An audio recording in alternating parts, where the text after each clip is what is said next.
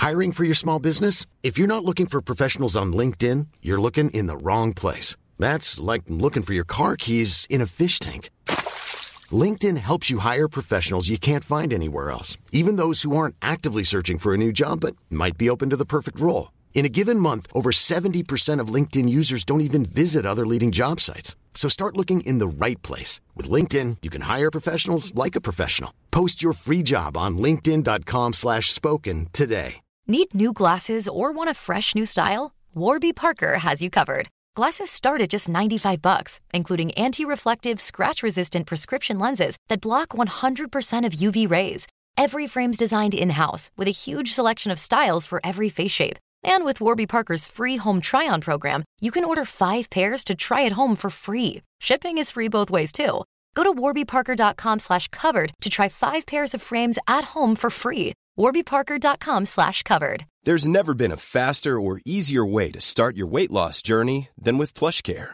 PlushCare accepts most insurance plans and gives you online access to board-certified physicians who can prescribe FDA-approved weight loss medications like Wigovi and Zepbound for those who qualify. Take charge of your health and speak with a board-certified physician about a weight loss plan that's right for you. Get started today at plushcare.com slash weight loss. That's plushcare.com slash weight loss.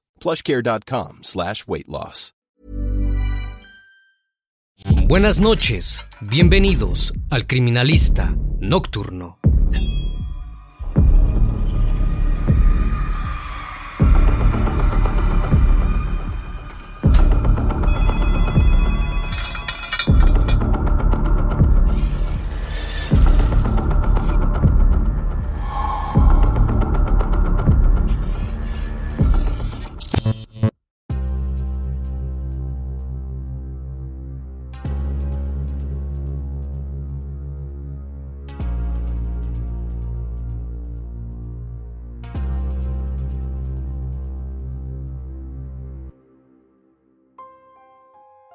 El 17 de abril de 2021, Montserrat Bendimes Roldán se fue de una reunión familiar para pasar un rato en su casa ubicada en Boca del Río, en el estado de Veracruz, en México. Antes de partir, le hizo una promesa a sus primos. Volvería a la noche para cenar junto a ellos. Se despidió de todos y salió junto a Marlon Botas, su novio, quien la había acompañado. Las horas pasaron y ningún familiar tuvo noticias de Montserrat, hasta que ya entrada la noche, su madre Cecilia recibió un extraño llamado. Quien se comunicaba con ella era Diana, la madre de Marlon. Le informó que su hija estaba internada en un hospital privado, pero que no era nada grave. No quiso dar más detalles y cortó el teléfono. Cuando los padres de Montserrat llegaron a la clínica, notaron que la mujer había excluido algunos datos. La joven de tan solo 20 años tenía varias fracturas en el cuello, el cráneo y los brazos, además de hematomas en distintas partes del cuerpo. Lo peor de todo era que se encontraba en estado de coma. El criminalista nocturno. Montserrat Bendimes Roldán Nació en el municipio de Bocas del Río, en el estado de Veracruz, México. Se crió en el seno de una familia de clase media, junto a su hermana Leslie y sus padres Cecilia Roldán y Víctor Bendimes. Desde muy chica, mostró interés en el estudio, tenía excelentes notas y todos sus maestros la adoraban. También se destacaba en el deporte y era sumamente sociable. Estaba rodeada de gente que la quería para cuando estaba por terminar la secundaria, Montserrat ya tenía en claro qué quería ser, ingeniera en nanotecnología. Pero había un problema. La carrera solo podía estudiarse en la Ciudad de México.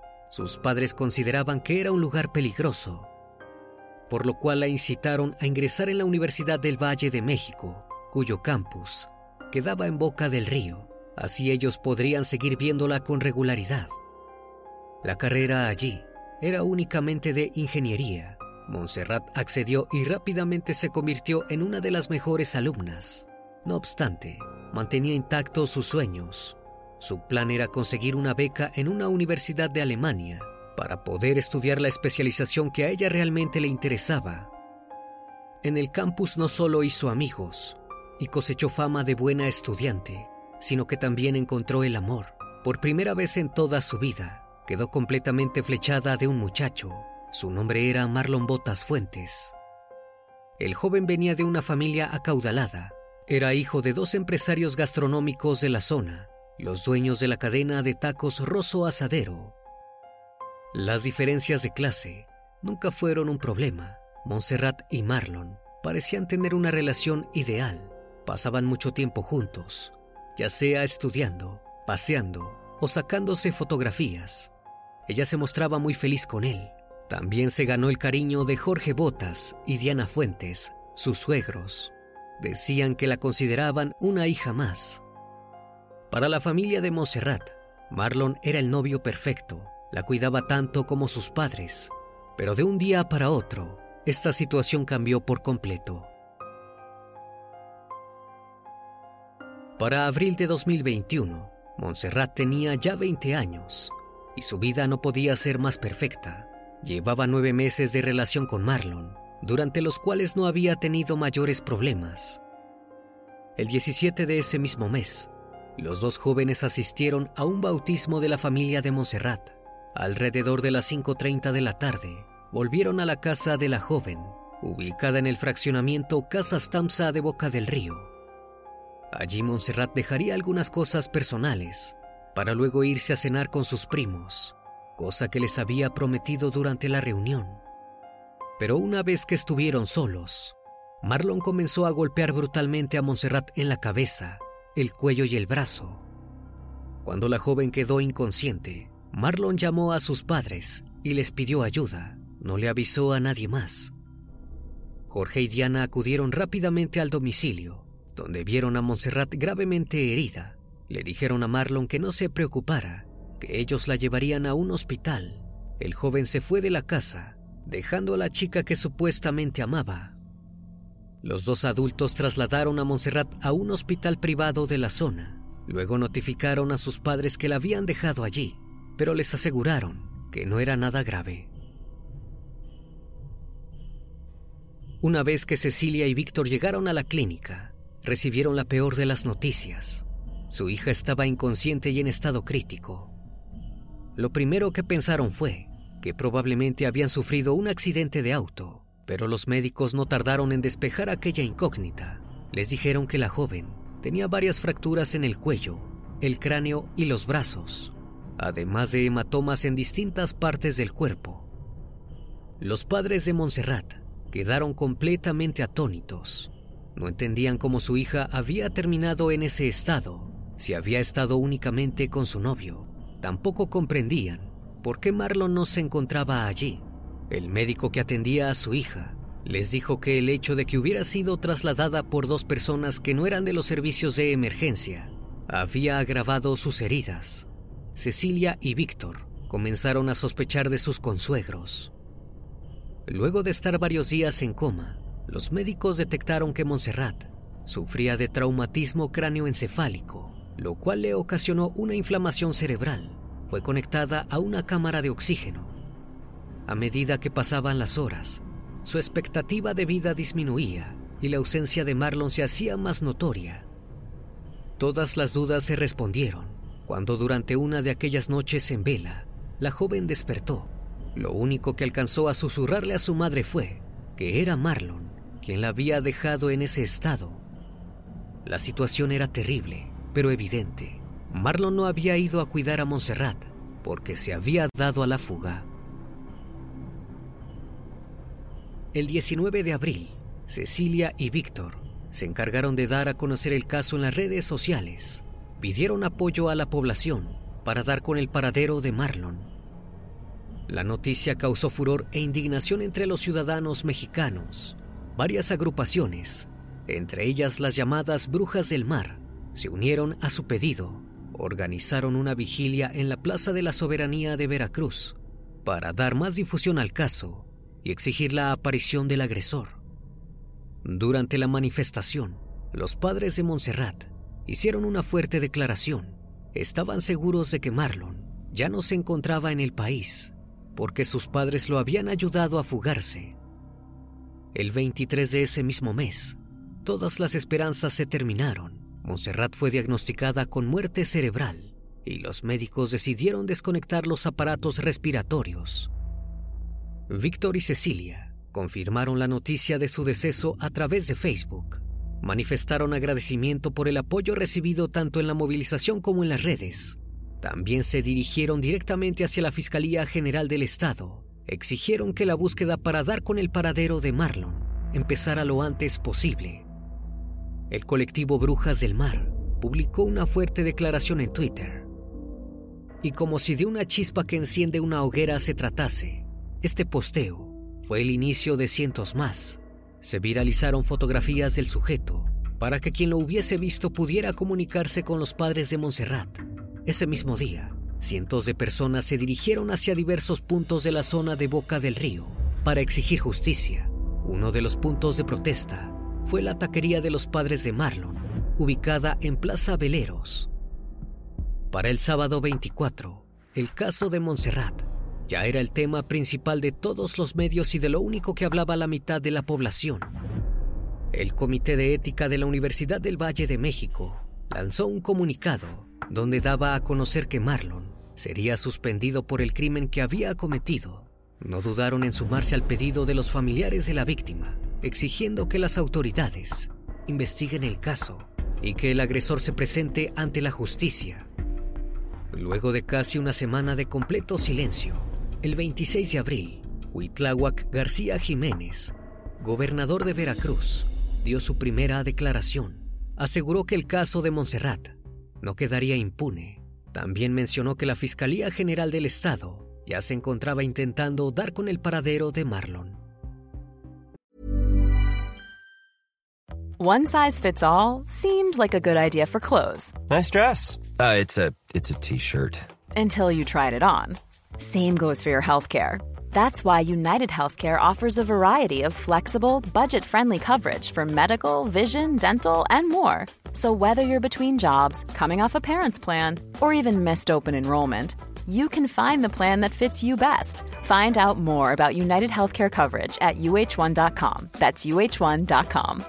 If you thought the only way to get a more defined jawline with natural looking results was through surgery, think again. Juvederm Volux XC is a non surgical injectable gel filler that improves moderate to severe loss of jawline definition and can help you achieve natural looking results with little downtime. Even better, this improved definition lasts up to one year with optimal treatment. No maintenance required. Improve jawline definition for a smooth, sculpted look with Juvederm Volux XC. For important safety information and to find a licensed specialist, visit juvederm.com. That's J U V E D E R M.com. Not for people with severe allergic reactions, allergies to lidocaine, or the proteins used in Juvederm. Common side effects include injection site redness, swelling, pain, tenderness, firmness, lumps, bumps, bruising, discoloration, or itching. There's a risk of unintentional injection into a blood vessel, which can cause vision abnormalities, blindness, stroke, temporary scabs, or scarring. Talk to a licensed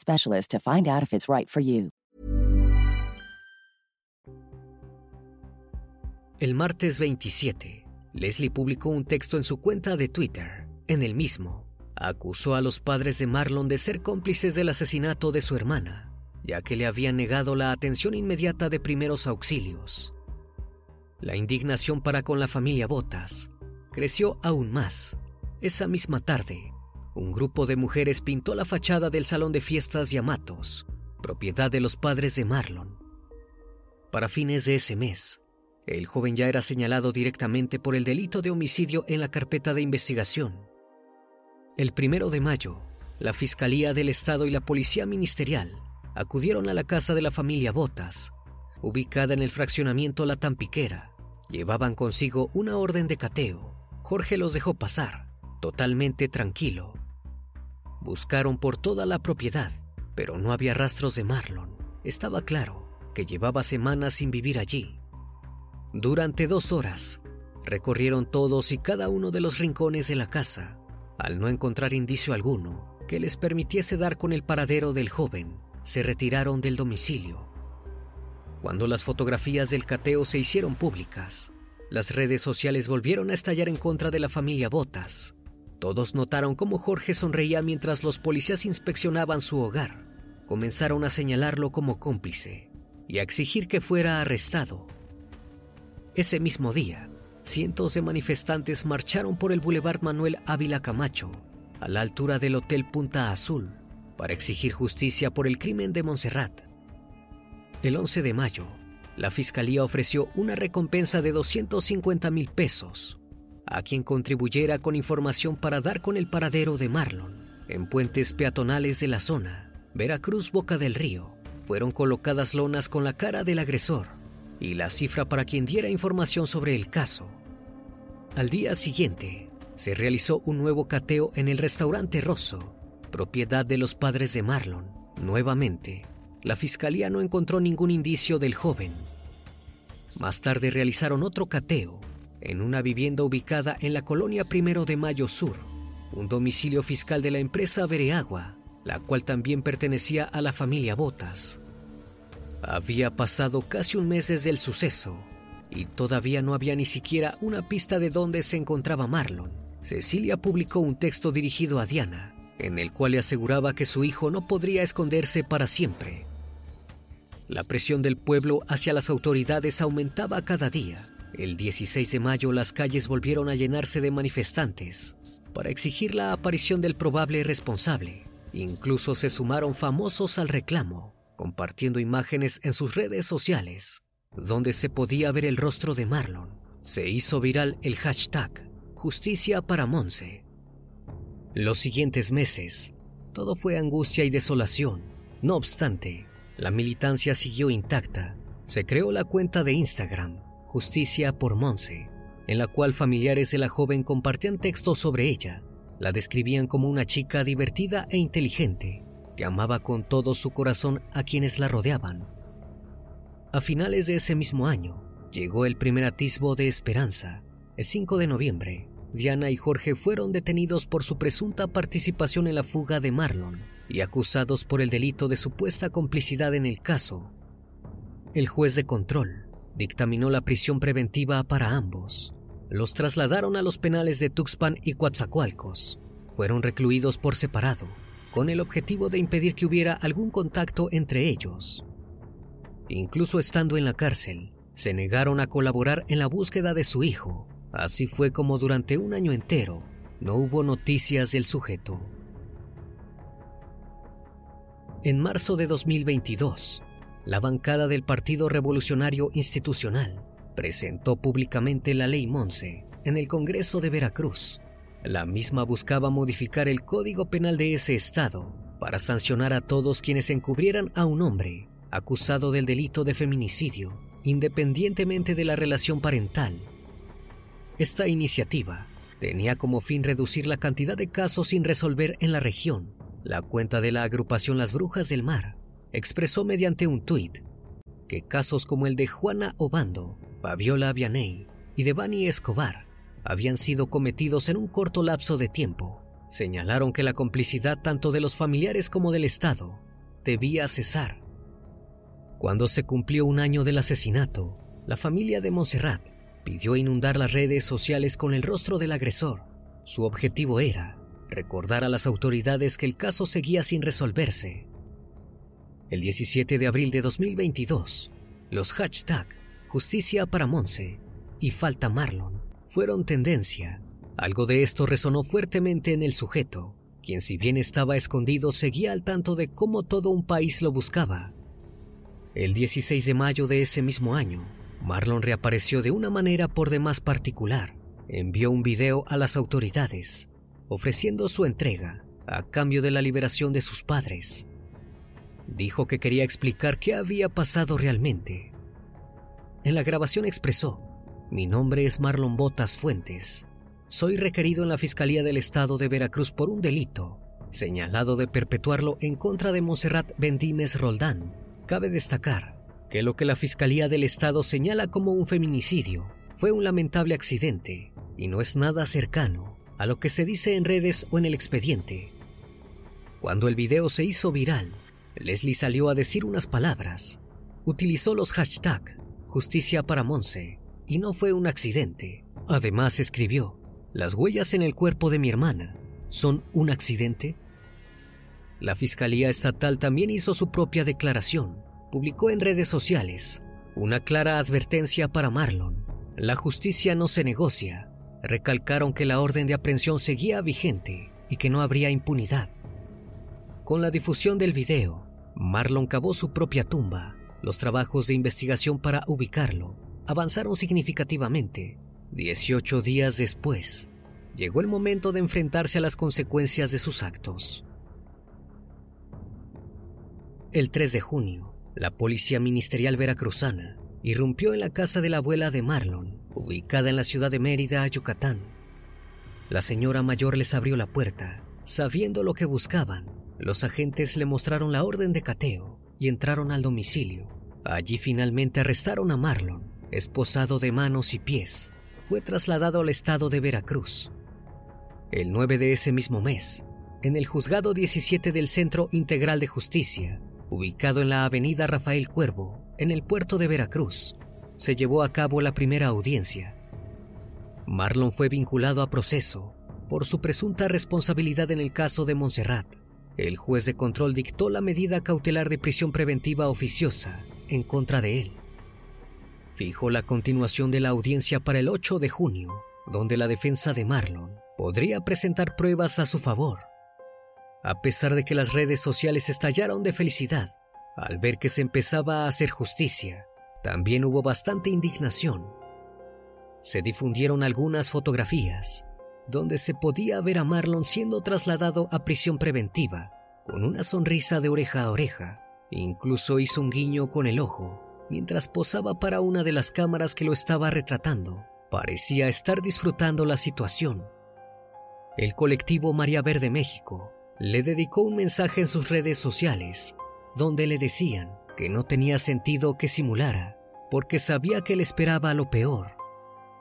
El 29 de noviembre, Víctor promovió un recurso para que tanto Marlon como sus padres enfrentasen un mismo proceso penal.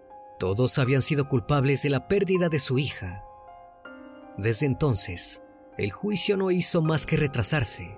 El 7 de febrero de 2023 debía ser la primera audiencia, pero el juez Óscar Carmona Hernández dijo que no tenía los procesos administrativos para llevarla a cabo se citó a otra junta el 20 de febrero, la cual fue nuevamente cancelada porque no había nadie para hacer el enlace vía conferencia donde se encontraba Marlon. El 24 y el 27 de ese mismo mes se suspendieron dos audiencias más. Jorge y Diana presentaron un recurso de amparo en el cual pedían al juez explicar el motivo por el que se dio su vinculación a proceso. La familia de Montserrat teme que el tiempo que ganó la defensa de los acusados sirva para tejer una estrategia legal que permita dejar impune el crimen. Han comenzado a desconfiar de la imparcialidad de los jueces. Marlon sigue detenido en el penalito de Playa Linda, ubicado sobre la avenida Cuauhtémoc, en la zona norte del puerto de Veracruz. Cumple la medida cautelar de dos años de prisión preventiva oficiosa. El lugar donde Marlon se encuentra es un módulo preventivo en el que solo se mantienen detenidas a personas durante un plazo de 72 horas, no un reclusorio, siendo que el juicio ya está en camino, debería ser trasladado a un penal de alta seguridad. No obstante, la defensa legal del presunto culpable promovió un amparo para evitar que fuera trasladado a otro penal del Estado. Extrañamente, la justicia se lo otorgó. Al día de hoy, el proceso penal que Marlon enfrenta por el delito en agravio de Monserrat Bendímez Roldán se encuentra en la primera etapa de la segunda fase del juicio, es decir, en la parte de la investigación complementaria. Por su parte, Jorge continúa detenido en el penal de Tuxpan, mientras que Diana se encuentra en el cerezo du Port Ostión, en Coatzacoalcos. Ambos son investigados por su presunta participación en el hecho a más de dos años de la pérdida de Montserrat, tanto Marlon como sus cómplices continúan sin condena. Sus familiares no han podido cerrar la herida. Esperan que toda la militancia, tanto de su parte como la de miles de personas que se unieron a su reclamo, rinda frutos. El caso de Montserrat ha llegado a una etapa que muchos no pudieron. El proceso penal debe avanzar, no solo para que los familiares de la víctima puedan descansar, sino también para que la lucha por la justicia sea un ejemplo para los cientos de casos que siguen sin resolverse. Hello, this is Danny Pellegrino, host of the Everything Iconic podcast, and I'm here to tell you all about Splash Refresher because hydration is mandatory, but boring is not. Now, I love my water, but if I don't spice it up, I'm not going to finish what I took out of the fridge. That's why I love my Splash Refresher, which is flavorful, delicious, bright, hydrating, and zero calories. The wild berry flavor is my fave. No, wait, is the pineapple mango flavor my fave? You know what? All five craveable Splash Refresher flavors are my fave because they're so delicious. So get hydrated and enjoy it with Splash Refresher. Need new glasses or want a fresh new style? Warby Parker has you covered. Glasses start at just 95 bucks, including anti-reflective, scratch-resistant prescription lenses that block 100% of UV rays. Every frame's designed in-house with a huge selection of styles for every face shape. And with Warby Parker's free home try-on program, you can order five pairs to try at home for free. Shipping is free both ways too. Go to warbyparker.com slash covered to try five pairs of frames at home for free. warbyparker.com slash covered. ACAST powers the world's best podcasts. Here's a show that we recommend. The Real Housewives is a guilty pleasure for most, but if you're looking to not feel guilty about that pleasure, tune in to Everything Iconic with me, Danny Pellegrino, where I break down all the messy moments and behind the scenes antics of Bravo's popular franchise. And on Everything Iconic, I also interview celebrity guests like Kelly Ripa, Kiki Palmer, Drew Barrymore, Cameron Diaz, and more about their guilty pleasures, their past work, and so much more. So if you're pop culture obsessed and find yourself watching way too much reality TV like me, tune in to Everything Iconic with Danny Pellegrino wherever you listen to podcasts. ACAST helps creators launch, grow, and monetize their podcasts everywhere. ACAST.com. Una vez más, estimado público, agradezco su compañía. Gracias por brindar un espacio de su tiempo para conocer un caso más de este canal. Si aún no estás suscrito, te hago la cordial invitación a que lo hagas y formes parte de esta gran comunidad. Esto es El Criminalista Nocturno. Hasta la próxima emisión. Buenas noches.